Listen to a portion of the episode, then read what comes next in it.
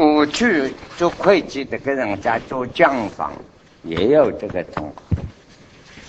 在老板叫你这个账啊，应该记个哪个项目里头，你不记，除非你辞职，辞职辞掉不干，你还不能不那么做啊。你说不做假账，嗯，虽然好听的理论，嗯事实有很多的不同啊。当然应该要不做假账，就是这里讲人品要高。可是，在不能做假账，而不要把这个事情摆平了，这个要多大的本事啊！这样一个会计师。除非是国家会计学院毕业的每一位同学才做得到啊！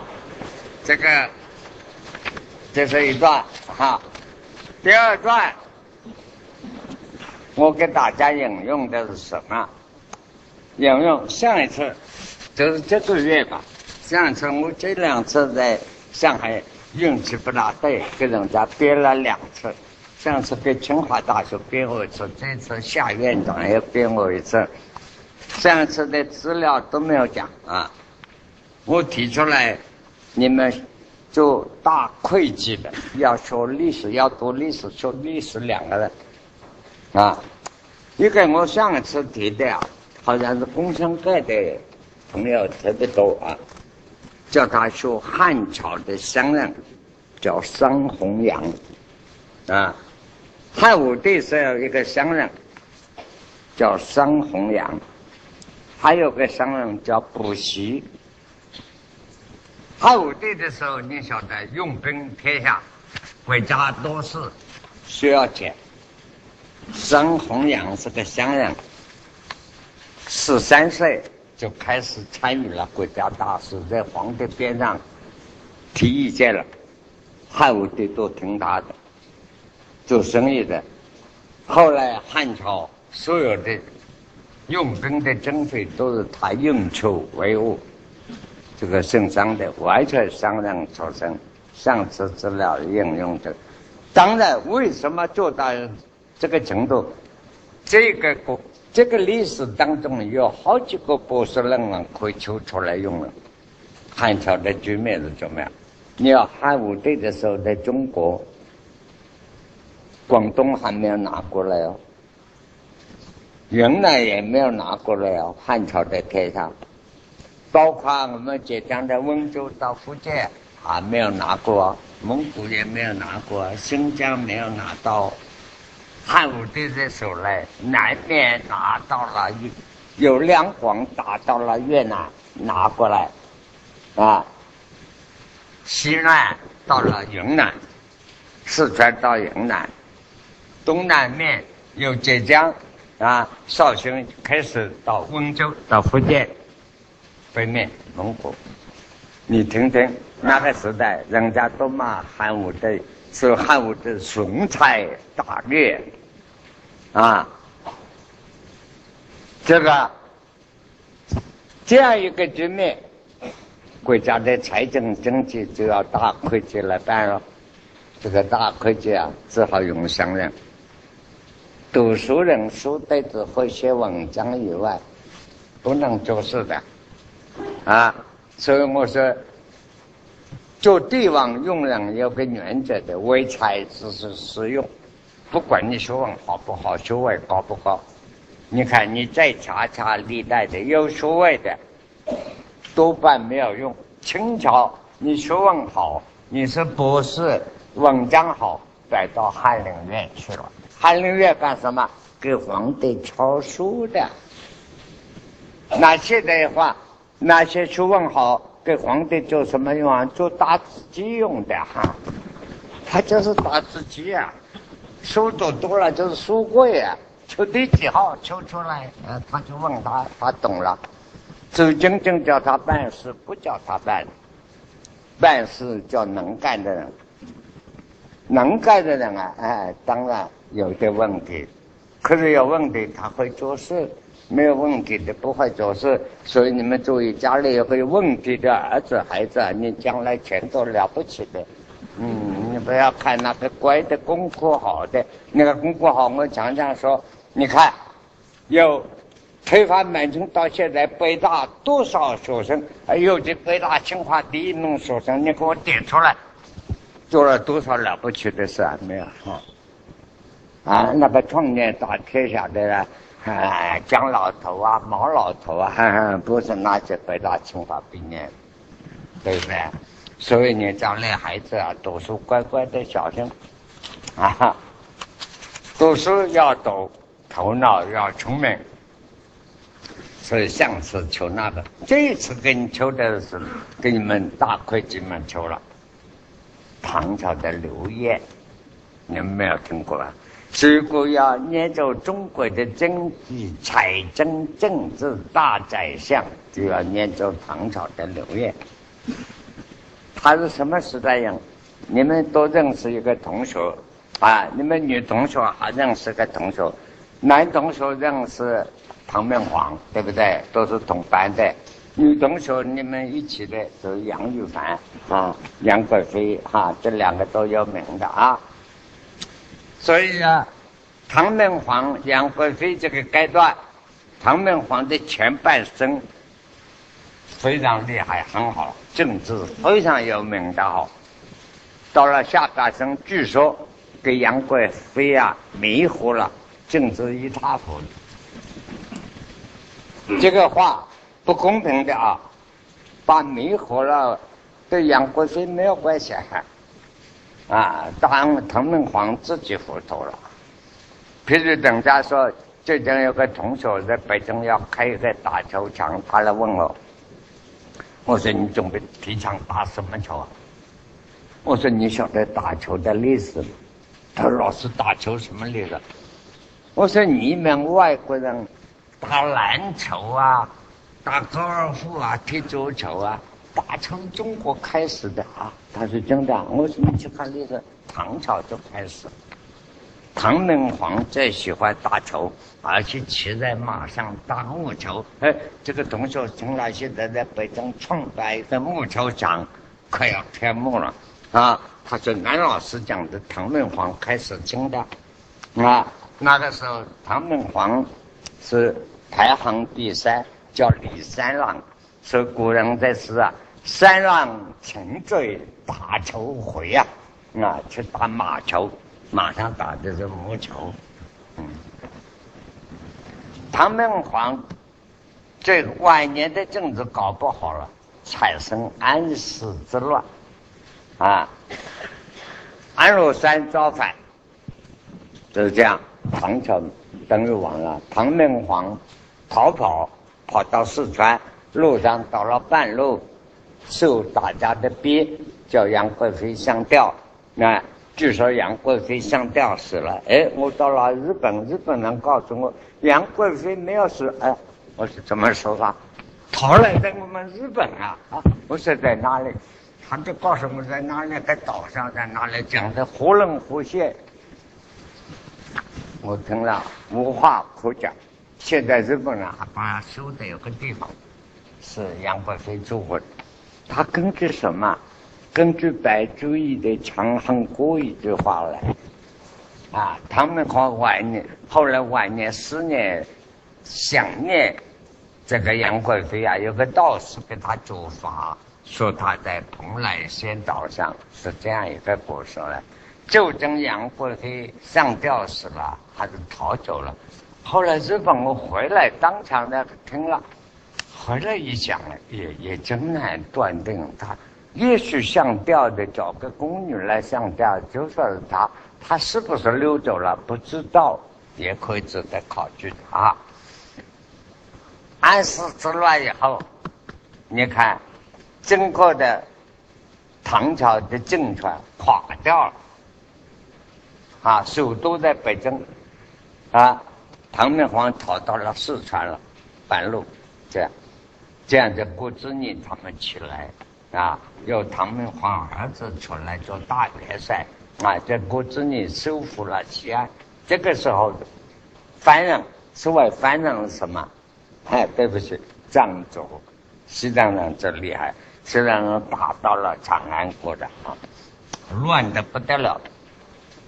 这样乱的社会，这样乱的时代，国家要军费打仗啊，同时老百姓要生活，就靠一个正大会计刘言，他出来，啊，打仗的经费有，把老百姓的，还有建筑水利，我的资料都给你找出来了啊，啊，应用。一切的办法，所以历史上讲，这个文章就跟你们说不完了，你们慢慢去念的，可以写博士论文，写个会计所的、财政所的博士论文。我是告诉你他的做人，这个人我想再生啊，我一定要跟他做朋友，非常风流潇洒，会用钱，所以我常常问你们喜欢现在开放发展。我现在这个时代很可怕哎，做世梦以后，你们就到天下太平，我看来很忧愁啊。现在入了世梦以后，就是新的八国联军来了，经济侵略来了，你们小心啊！我说你们要懂啊，有句会计学院更要懂啊。我说你以为好事啊？这个市场的发展问题多多啊，啊。这边法国来真厉害啊！经济侵略国啊，这个商业的侵略很严重啊！你们又不懂国际法，也不懂国际国际的情势。这个刘烨当时，我说就是完全懂啊，而且他做人特别风流潇洒啊，比如说。里头你可以念出得出来啊！我们所晓得，他当时啊，一方面筹备经费，一方面还建设国家，他修建运河这些水利，那个时候都在西安啊，现在的长安，他要把南方的粮食都要后方的后程，他等于兼到后程补给司令啊。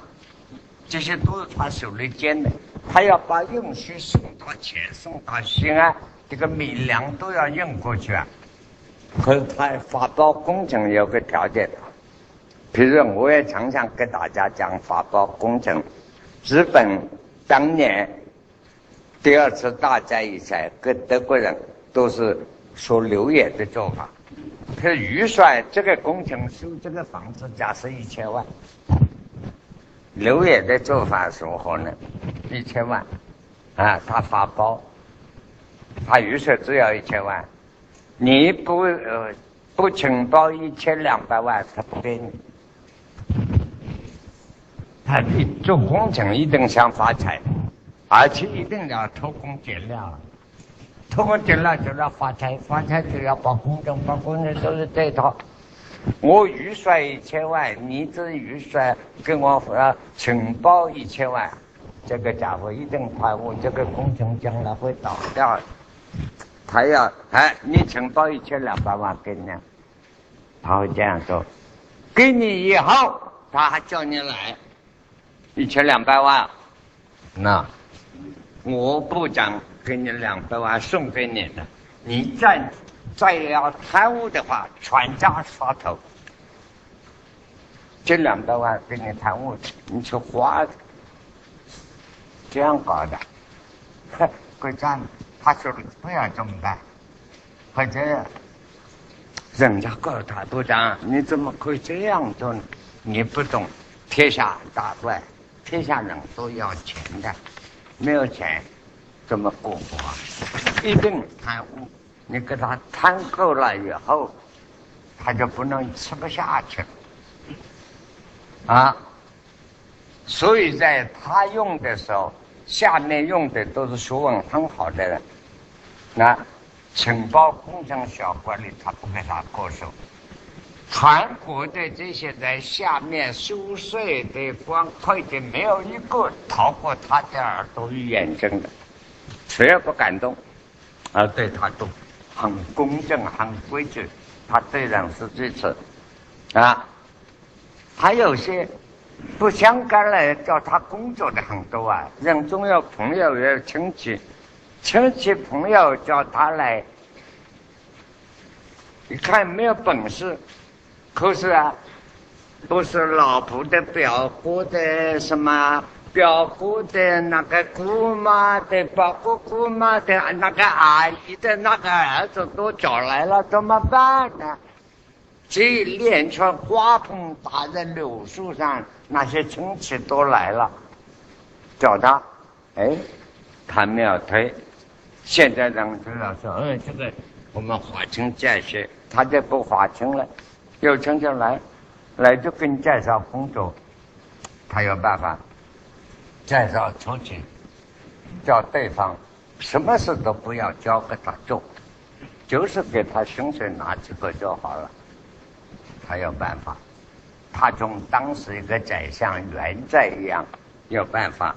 元在有个亲戚找他，实在没有本事，没有本事怎么办呢？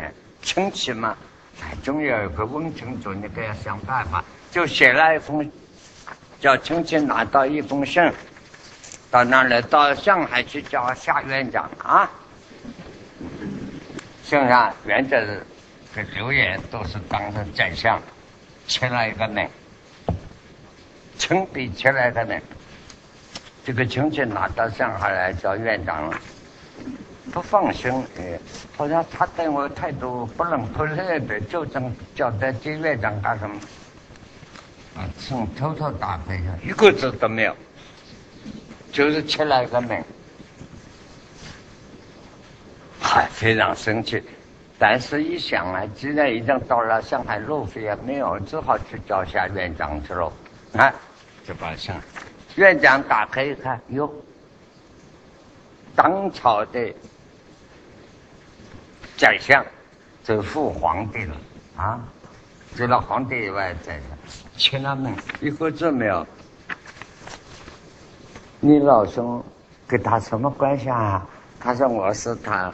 姑妈的表哥的表哥的阿姨的阿姨的什么兄弟的舅舅的那个亲戚哦，你说这样很关系很好。你想做什么？我想到你这个院里或者给我一个教授啊，再不然呢啊，虽然我不会教嘛，随便挂个名嘛啊。有人说了，院长没有办法啊，就告告诉汤主任，给他养到吧。随便挂一个名，屁事都不要，一个月发薪水给他。再上来的信，他的意思一个字不写，就是说这个家伙是不行的，你要想办法安置他。哼，现在不好写，写了将来呀，万一啊，纪委一检查有证据，刘都会做这件事。他他的气派很大啊。这是个大会计，所以我这次啊，特别做了大会计的资料给大家看看，加上上一次，可是这些都是古文。古文呢，当然我把它讲小说一样讲出来好听。其实古文啊，就是小说，没有古文就是当时的白话文。为什么白话文跟古文差别呢？这就是中国人伟大。中国文化几千年，中国人老祖宗早就知道，年女是三十年一变更。现在不同了，现在女呢，十五年就一变更了。年女就不不不跟文字那个脱离关系的话，好，一个人一百年以后。一百年以前话不懂，譬如我常常告诉他：你们喜欢读唐诗宋词，先学会广东话，先学会客家话、闽南话，那个读音啊，就是读诗读词，就非常好听。你拿国语一读都不对了，所以现代人很多人拿国语学国语出生来做诗词。哎呀，我看了蛮头大的。我说你诗词很好，有诗才没有好诗，不懂音韵，言语跟音韵的文字脱离，文字单独。中国人知道所以把年女给文字脱开，变成中国一种文体。现在我们叫古文。只要一个孩子花一年的时间把这个道理懂会了，认识了两千多个字，五千年以上的书，五千年以后都完全懂一样。你看英文、法文、德文就不同了，他们是跟到白话走的，白话文的书啊。他一百年以上的说别古文，他们非专家都不懂了英文，所以我们早知道，我们现在偏偏要提倡白话文，白话文还提倡简体字，以后将来不晓得怎么办。譬如我上海年轻的来过也住过，还懂一点上海话。我现在一讲上海朋友啊，对外都经常笑我啊，老师啊，你这个是老牌的上海话。啊，老牌上海话那重复的，现在上海话有些新的言语给文字啊脱开，所以我说我这些资料发给你是当时的白话。如果你花一年多以后把这个东西啊，一年的教育把这个文字搞通了，你的孩子啊，就有四个字啊，博古通今啊。从白话文教育入手的人，对中国文化不通，永远通不了。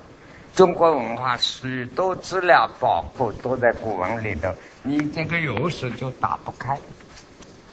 啊，历史也读不懂什么，中国文化读不懂，西方文化也没有搞通。啊，现在就是我们改改刚才那个事业的话，哎。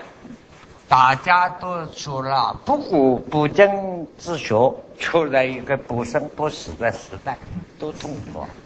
先休息一下哈。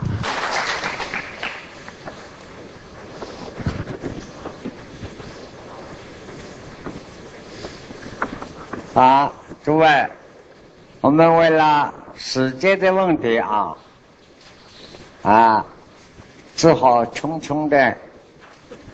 直接带过去了。那么我所讲的这些是老古话，啊，现在有没有用不知道。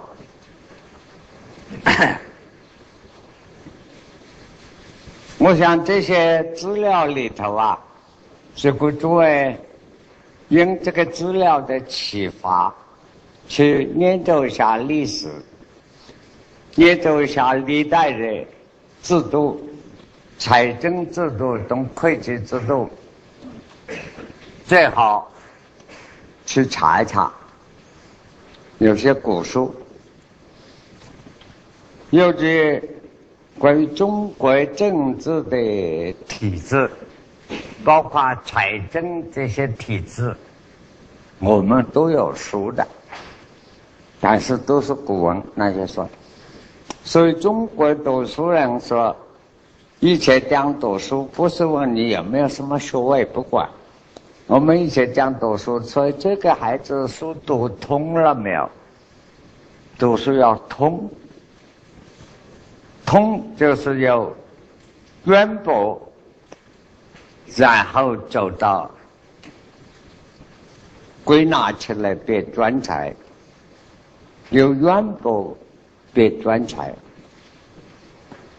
光学一门专学，其他不通，只能做专门的事，别他的事情到时候就不行了。所以过去读书讲通了没？那么我们至少要读一本书，要晓得制度这些东西有关的，读三通。啊，不是跟台湾那个三通不三通，这个三通，啊，就是通典有一本书叫《王献通考》，啊，这样的书实际上有十本，我们以前叫十通，啊，《王献通考》通典，还有一本书叫《白虎通》，啊。青龙白虎的白虎，这些书呢，不是拿来看的，查资料的。历代的政治体制、财政体制怎么改变，都有记录的。如果说要做官搞政治，以前讲，嘿，他去做官到翰林院，差不多写文章、做诗词去，说不打四通不懂，三通都没有读过，不行了。所以我们现在这些资料历史啊查来，你们真的研究。刚才我们有个题目，大家不要忘记了：如何做一个大会计？大会计就是宰相之才了，真的真能天下。那么我最后还是奉献，我常常引用他的，我们不分在线的引用啊。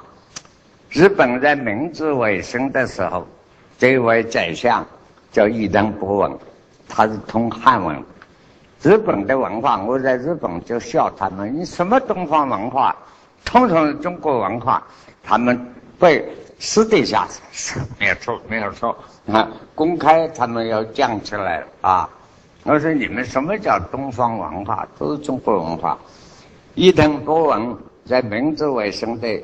怎么开创一个局面的首相？我们在这一边呢，啊，也等于宰相的李鸿章，这些都都在他手里吃别的啊。一个人不文用汉文中。